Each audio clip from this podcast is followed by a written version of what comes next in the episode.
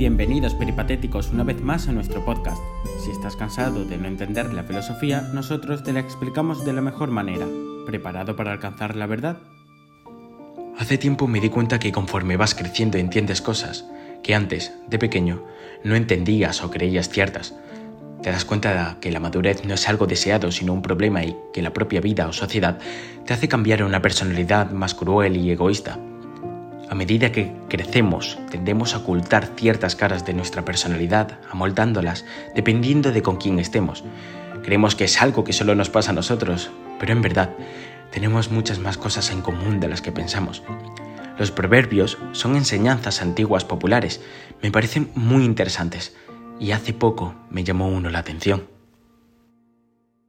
Hay un antiguo proverbio japonés que dice que cada persona tiene tres caras, la primera es la que muestras al mundo, la segunda la que dejas ver a tus amigos, a tu familia o a tu pareja, y la tercera la cara que jamás muestras a nadie y la que refleja más fielmente quién eres en realidad.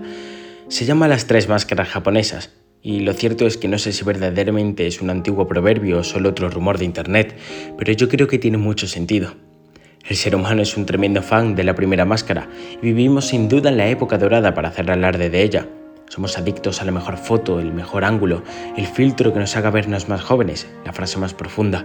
Estamos enganchados las 24 horas, buscando impresionar y sentirnos aceptados por miles de desconocidos que no nos importan. Quizá para no sentirnos solos, para nuestro propio beneficio, por miedo, para sentir que formamos parte de algo, no sé. La segunda máscara es un poco más complicada. En parte somos nosotros mismos, por supuesto. Fingir alguien que no somos todo el día con todas las personas con las que nos cruzamos resultaría totalmente imposible.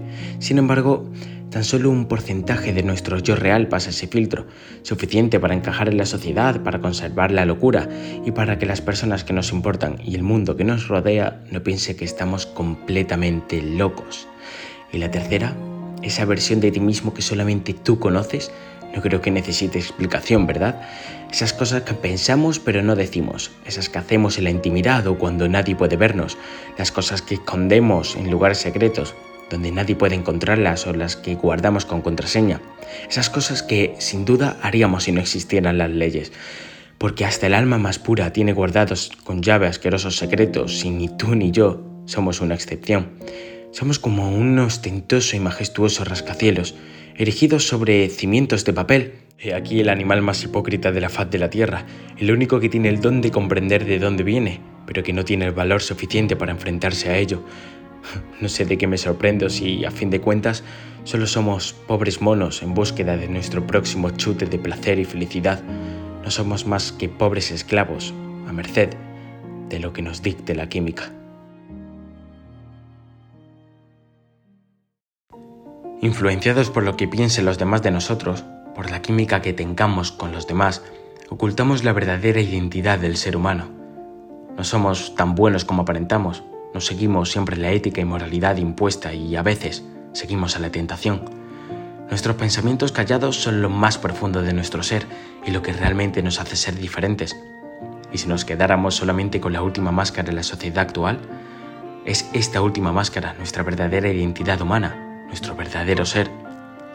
Somos quizá un conjunto de tres personalidades o únicamente somos una, pero la gente nos hace cambiar nuestra forma de ser.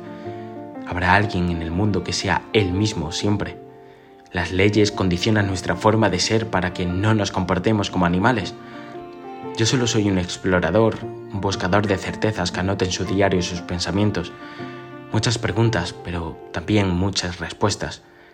Esto, queridos, es la filosofía. Esperamos que te haya servido y hayas aprendido algo nuevo. Nos vemos en la próxima. Mientras tanto, no te olvides de seguir filosofando por nosotros.